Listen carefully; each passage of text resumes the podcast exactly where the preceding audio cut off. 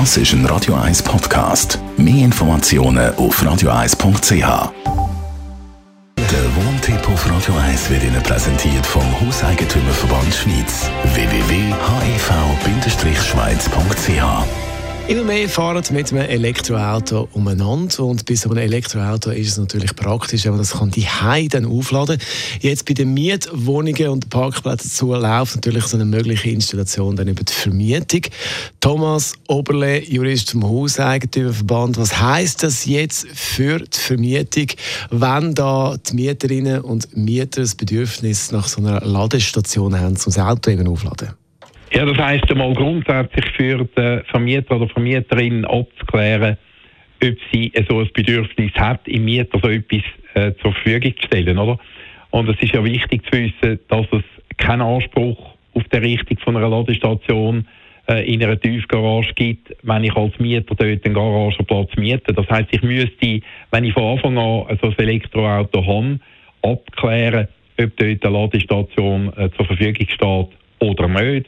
Wenn ich später einmal gemietet habe, müsste ich den Mieter fragen, der Vermieter, ob er einverstanden ist, mir so etwas zur Verfügung zu stellen oder ob ich als Mieter so etwas machen darf.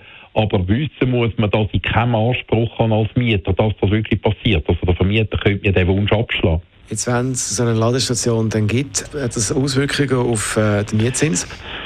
Das wäre tatsächlich so. Oder? Es gibt ja zwei Möglichkeiten. Der Vermieter entscheidet sich jetzt tatsächlich selber etwas zu machen dann hat er entsprechende Investitionskosten, die bei der Bemessung vom Mietzins von den Wohnungen, die vermietet worden sind, oder von einzelnen Parkplätzen, die vermietet worden sind, nicht äh, berücksichtigt worden ist. Und dann dürfte er tatsächlich den wertvermehrenden Anteil auf den Mietzins überweisen. Es gibt dann noch die andere Möglichkeit. Ich entscheide mich als Vermieter dagegen, so etwas zu machen wollte aber im einzelnen Mieter die Möglichkeit geben. Also habe zum Beispiel neun Mieter mit äh, neun Garagen, ein einziger will das. Jetzt macht das nur der Mieter. Und dort ist es dann wichtig, dass ich klar vereinbare, was passiert. Oder? Dann müsste ich klar vereinbaren, der Mieter muss das selber zahlen. Und dann müsste ich aber auch klar mit dem Mieter vereinbaren, was passiert, wenn der dann nach einigen Jahren möglicherweise auszieht. Also gibt es eine Entschädigung für die Geschichte oder muss ja allfällig muss die Investition zum Beispiel zurückgebaut werden? Wenn es jetzt also so eine Ladestation gibt für das Elektroauto, welches System ist schon empfehlenswert?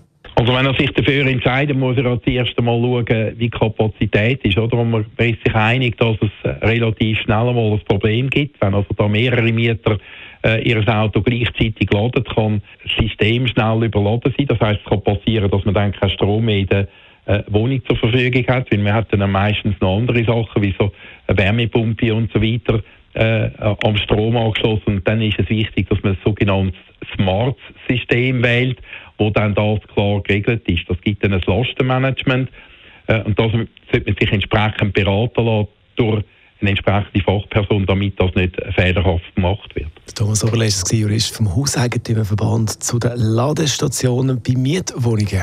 Radio 1 Das ist ein Radio 1 Podcast. Mehr Informationen auf radio1.ch.